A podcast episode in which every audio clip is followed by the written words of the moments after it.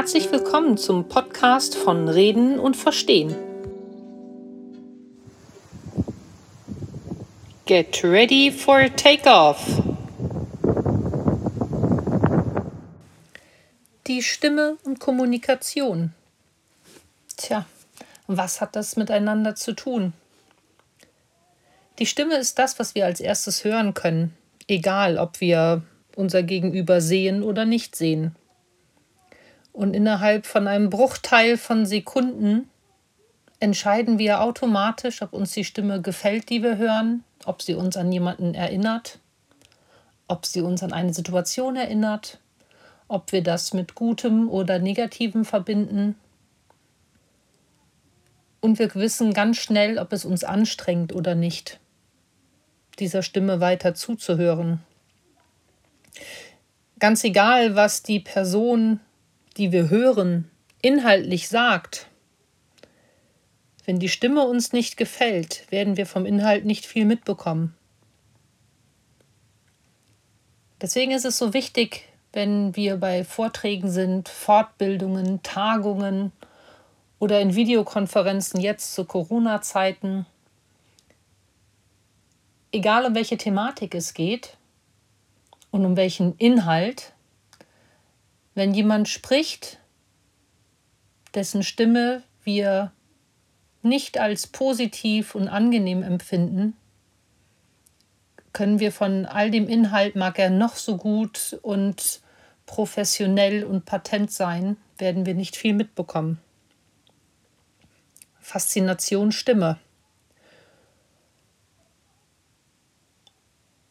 Und heute werde ich jetzt nochmal mit dieser Stimme mit euch sprechen können, beziehungsweise ihr werdet jetzt meine Stimme, so wie sie jetzt ist, nochmal hören können. Denn morgen werde ich mich einer weiteren Operation unterziehen. Und bei dieser Operation ist auch das höchste Risiko, dass der Stimmnerv wieder in Mitleidenschaft gezogen werden kann und unter Umständen mir wieder eine Stimmbandlähmung bevorsteht in ein bis zwei Tagen werde ich Klarheit darüber bekommen, werde mich auch wieder hier an dieser Stelle melden. Und es kann sein, dass ich mich dann einfach anders anhöre. Wie ich gerade sagte, egal was ich inhaltlich dann von mir geben werde, wird es euch im ersten Moment beeinflussen, je nachdem, welche Stimme ihr hören werdet. Und es kann zu Irritationen führen. Wenn ich an das Jahr 2014 denke, nach meiner OP, hat mich ein sehr guter Freund angerufen, ein ehemaliger Kollege, der sich einfach erkundigen wollte, wie es mir geht. Und ich ging ans Telefon mit meiner Mickey Maus Stimme und habe ihm gesagt, dass ich mich freue, dass er sich meldet. Und er konnte gar nichts sagen. Nach kurzem Zögern hat er den Hörer aufgelegt. Und ich war so perplex. Und ich glaube, er war viel perplexer als ich. Und dann habe ich ihn angerufen und habe gesagt, warum hast du jetzt aufgelegt? Und er hat gesagt, ich kann gerade noch nicht reden, ich muss erst meinen Whisky austrinken. Denn ich weiß, dass du am Ende des Hörers bist, aber ich sehe dich nicht. Das bist nicht du. Und ich habe ihm meiner Mickey Maus Stimme gesagt, das bin ich. Ich höre mich jetzt nur anders an. Und an dem Tag wurde mir so bewusst, was die Stimme auch für eine Macht hat. Wie sehr Stimme beeinflusst. Nicht nur mich selber, sondern auch andere.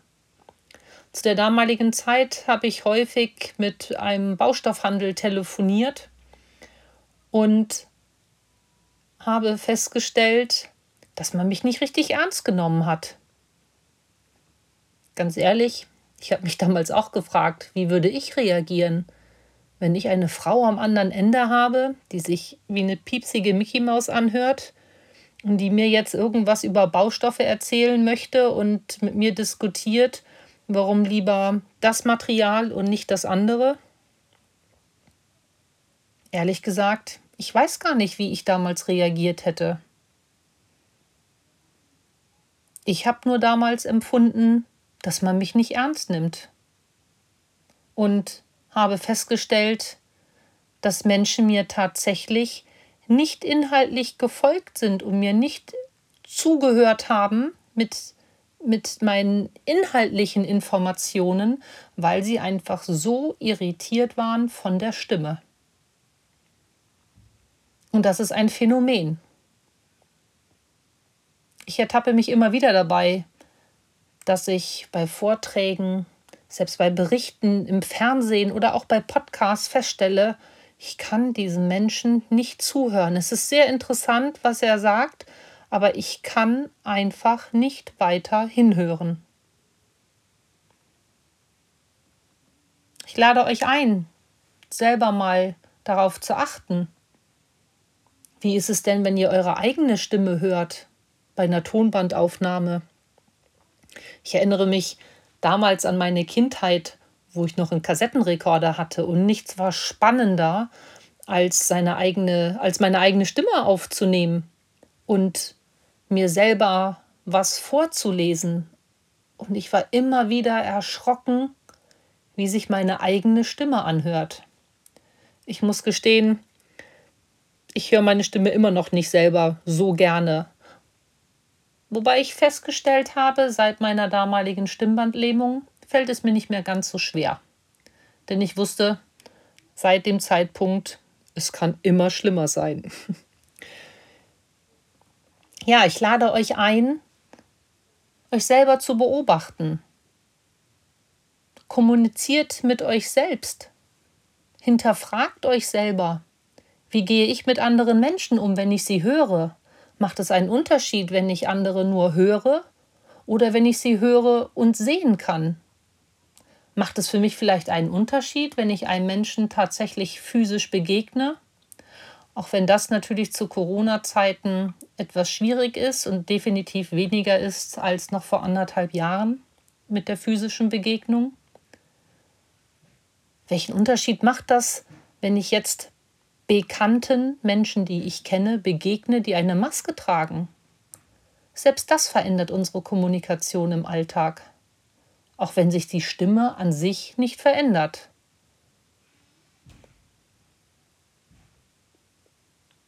Und was passiert, wenn ich an Videokonferenzen teilnehme? Hat sich was verändert zu Situationen, die ich sonst im Büro erlebt habe? oder in physischen Meetings?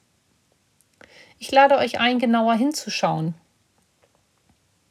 Und ich lade euch ein, zu beobachten, wie ihr mit euch selber kommuniziert in eurem Innern.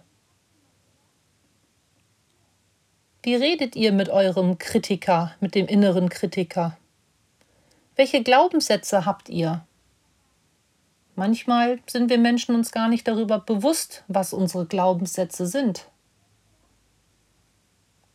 Wenn mir als Kind gesagt wurde, ach, du wirst Mathe nie kapieren, die Zahlen sind nicht deine Freunde, dann ist die Wahrscheinlichkeit sehr hoch, dass ich diesen Glaubenssatz lange mit mir rumschleppen werde.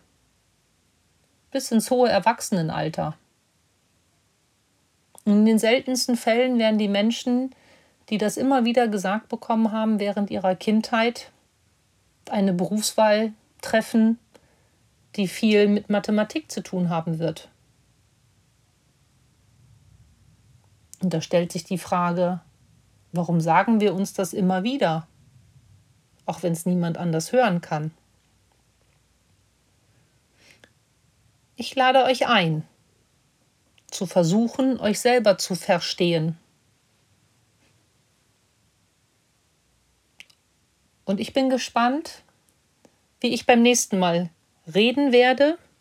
Ich bin gespannt, ob ihr mich verstehen werdet und was es dann für einen Unterschied macht, wenn es einen Unterschied gibt.